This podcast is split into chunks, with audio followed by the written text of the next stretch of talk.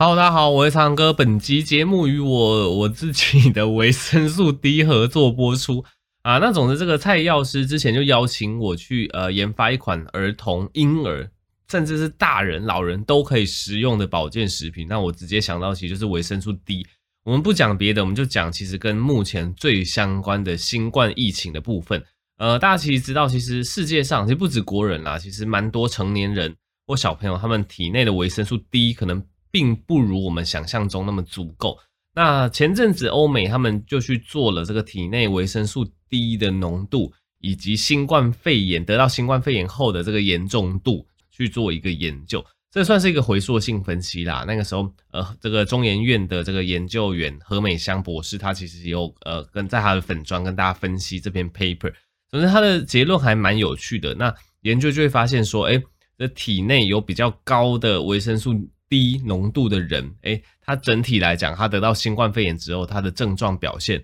是比较轻微的。那反过来，你维生素 D 还不太够，那你变成重症还是怎么样的机会会比较上升？那到底是什么样的原因会这样造成这样子的表现？老实说，这个医学界科学家也还没有那么清楚。但其实维生素 D 本来研究就说，它其实有这个免疫调节、免疫刺激，它其实跟我们人体的免疫系统跟稳定度。是蛮有关系的，所以那个时候，这个何美香博士他其实也推论说，或许是跟维生素 D 跟我们体内的这个免疫调节，呃，有一些微妙的关系，导致有这样子的发现。对，所以你也发现，哎，近年来其实维生素 D 它变成一个显学啦，不管是营养师啊，还是就是有一些医师还是怎么样，其实都会呃鼓励大家补充这个维生素 D。尤其是因为我是儿科，那儿科我们都会看儿科的一些指引吧。那其实不管是台湾的儿科医学会。或是欧洲的一些儿科医学会，其实都建议那种就是小朋友，尤其是喝母奶的小朋友，每天至少要补充四百 IU 的维生素 D。大家都知道这个营养素其实对我们身体算蛮重要的。那呃，跟蔡药师研发的这一款，我觉得真的是太佛心了。我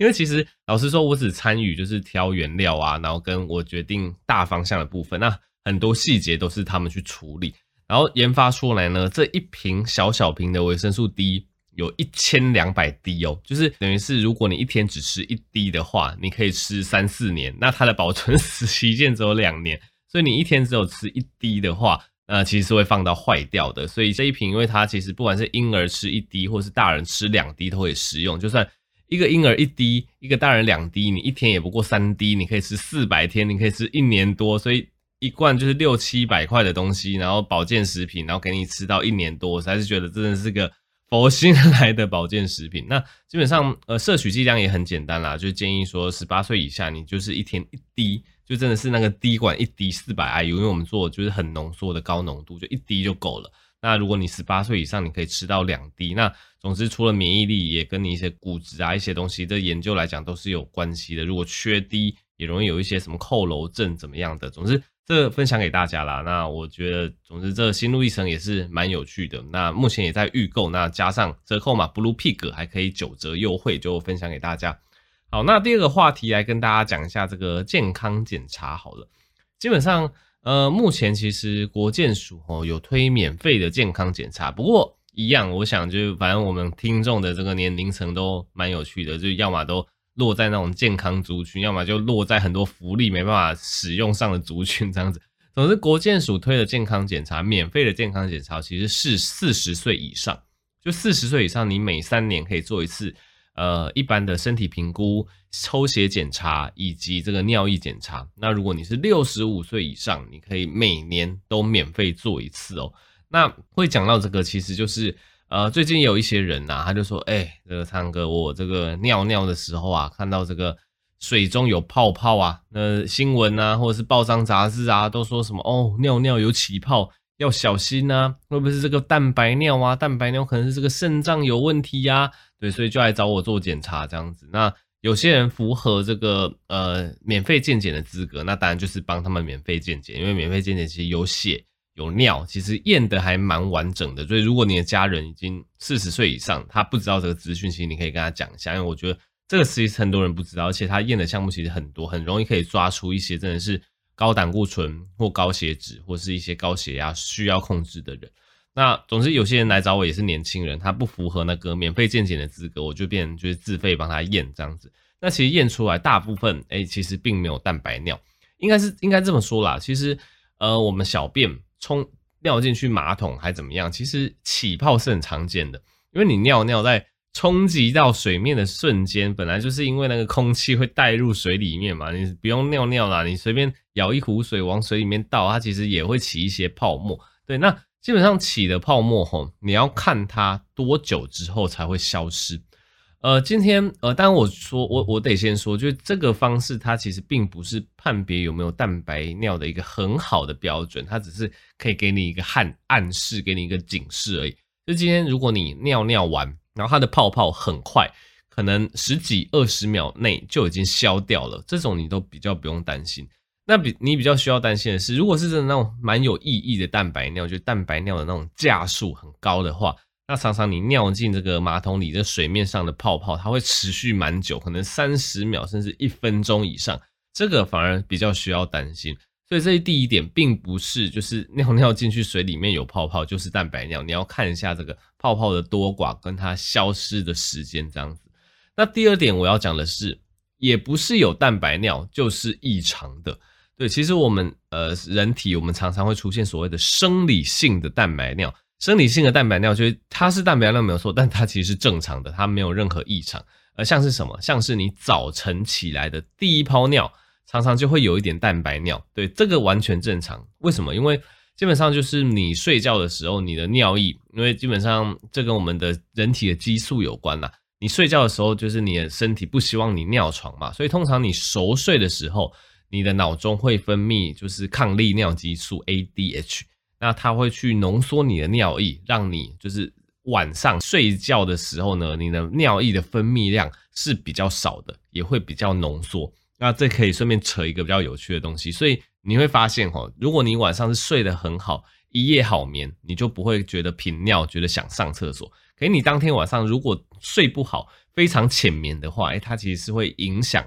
你的这个抗利尿激素的分泌。所以如果你浅眠的话，你会更容易觉得，诶，怎么尿？那么多，好想尿尿，然后你就会半夜爬起来上厕所，这其实是有相关的，所以我就记得很清楚。我之前是值班的时候，因为值班永远都睡不好嘛，值班是不可能进入一个深眠状态的，对我来讲啦，所以我每次值班就会可能到四五点，我都会觉得很想尿尿，那没办法，因为就是你没办法进入深眠，所以你的那个抗利尿激素没没办法很好的分泌。好，这题外话，总之早晨第一泡尿，因为抗利尿激素的关系，所以它其实是会特别浓稠，对，特别浓的，所以。通常它也会含有比较多的这微量的蛋白质啦，所以基本上你就早晨第一泡尿，诶，你可能看到泡泡比较多，它可能比较晚才消失。那如果只有第一泡尿有这个状况，那之后的尿就没事，那基本上恭喜你就这就是一个生理性的蛋白尿，它不会有问题。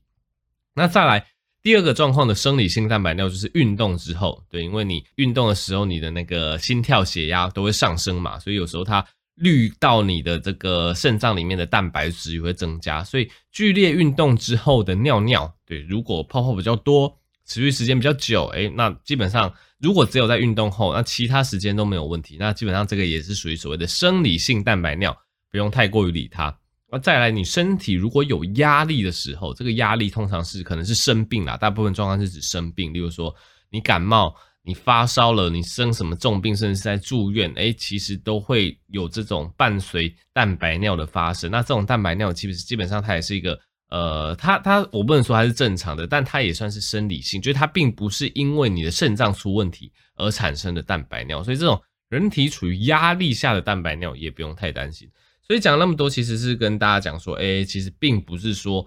呃，尿尿有泡泡，你就要担心。你要先看你是什么时候尿的。诶，如果是早晨第一泡尿，运动后，或是你正在生病，那这个比较没有意义。那再来，你也要分析一下这个就是泡泡消失的速度。如果它消失的速度蛮快，也不太用需要担心啦。那如果真的觉得担心，那就去验尿吧。验尿还是最精准，可以知道就有没有蛋白尿的方式。对，那为什么要验这个蛋白尿？因为我们还是担心其实是肾脏本身的问题。那以国人目前的状况来讲。比较常见引起的蛋白尿大概是糖尿病，就是 DM diabetes。对，这个糖尿病大家都知道，糖尿病会引起所谓的糖尿病肾病变。对，因为你血糖太高的话，它其实会损害你的肾脏。那糖尿病肾病变它最初期的表现就是微量蛋白尿。对，所以基本上去抓这个微量蛋白尿是很重要的，因为当你有抓到患者有这个微量蛋白尿，而且诶就发现诶他其实血糖有偏高，有糖尿病的状况，你就要很谨慎的去做预防了，因为这个微量蛋白尿出现的时候，肾功能还不会受影响，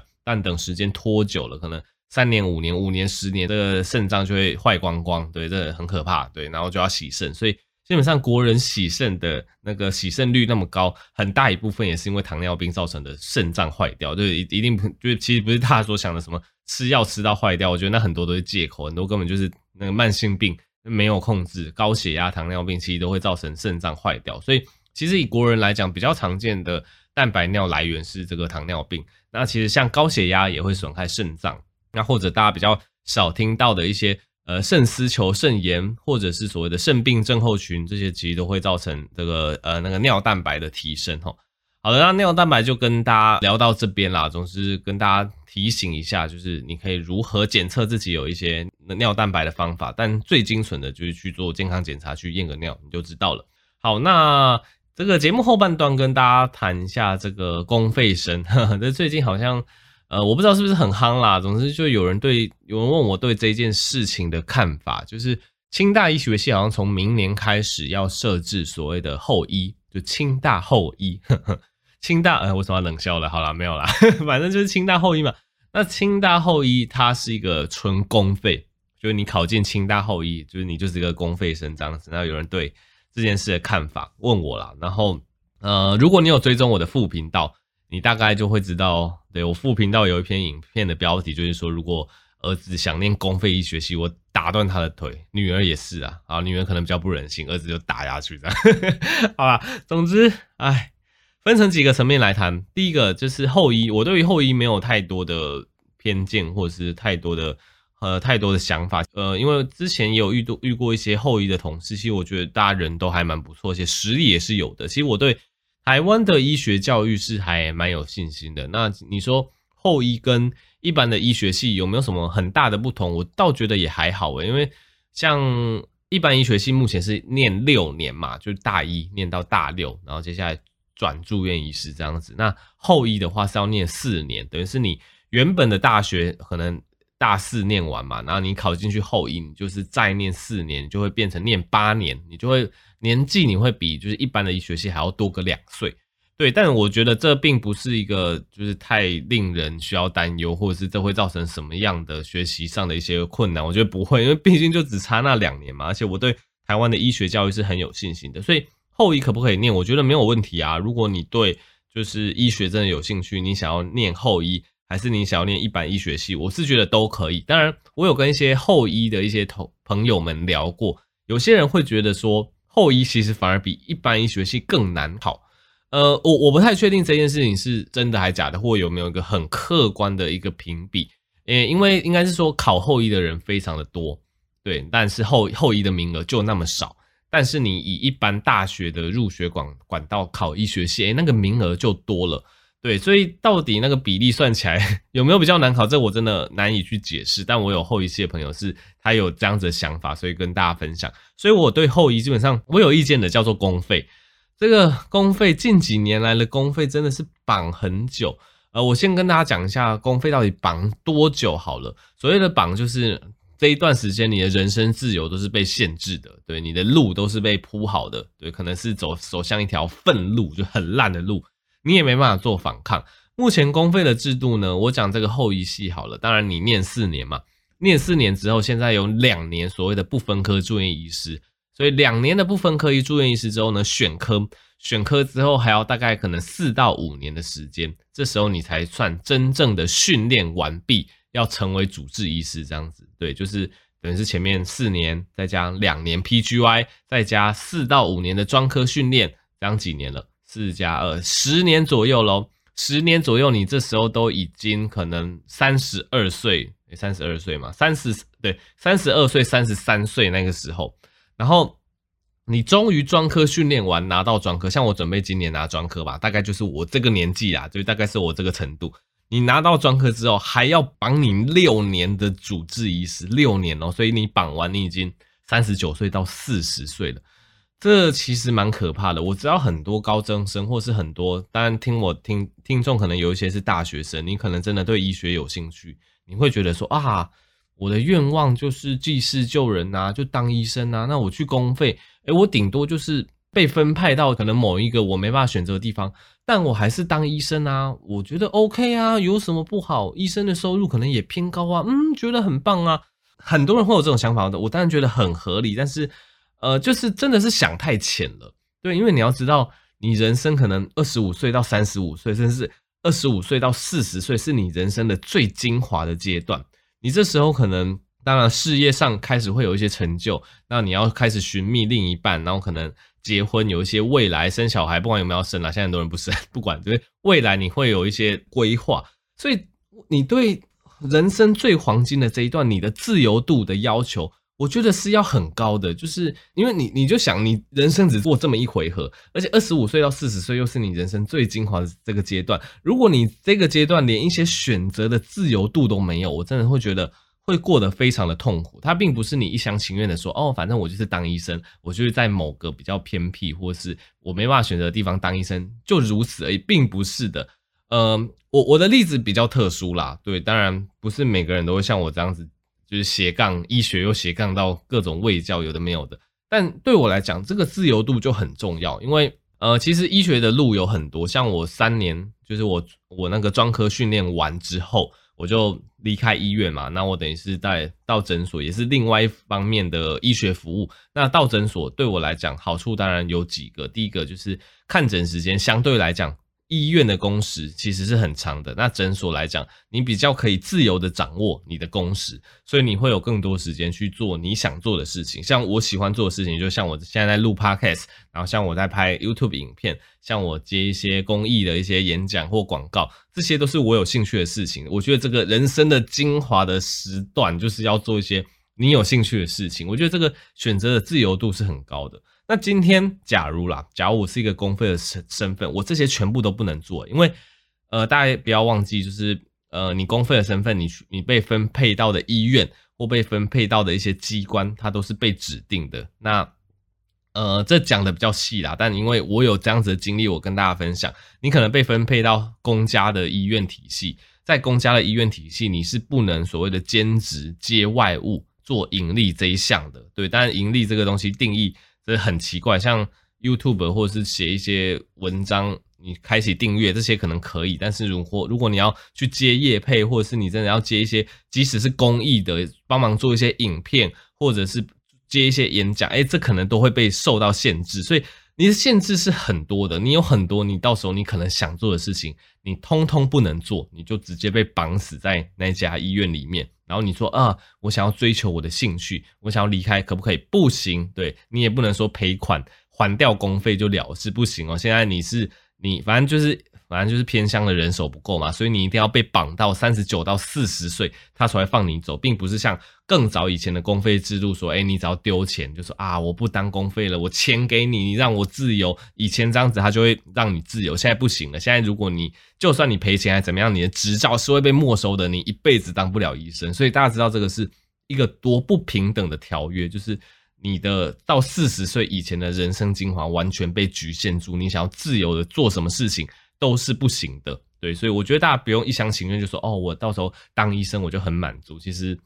呃，我觉得你不能那么受限你自己，你到时候可能你也有其他的天分，你有其他的长才，你想要发展其他的卫教，想要发展其他的公益，或甚至你要创医学方面的创业，哎，不好意思，你都做不到，这是很现实的事情。那再来，我觉得大家一定要考虑的就是，现在公费基本上它只让你可以选五大科，哎，这也是很可怕的事情。像我选。儿科，我对儿科啊、加医科、内科这一类内科系本来就很有兴趣，就算了。但如果你说，哎，你进去开始念医学系之后，你开始对一些，哎，眼科、皮肤科、复健科，你对一些。呃，比较就我们号称的小科，你有兴趣的话，哦，你在那边钻研知识啊，我好想学习这一科。如果你是公费生的话，抱歉，你以后不能选诶。你眼睁睁的看着一个你很有兴趣的东西，结果你在第一关你就完全没有选择这个科别的一个自由。就你连这个科都不能选，那你只能去走你超讨厌、你超不喜欢的什么各种大科。我不是说大科就不好，但人各有志嘛。你就不喜欢这些大科，但你被迫选这些大科，而且你被迫选这个大科，你也不能说哦，我被迫选这个大科，那我就训练完我就赶快远走高飞也不行。你要一路绑绑绑，被绑到三十九岁、四十岁，这中间什么事都不能做。其实我觉得这是一件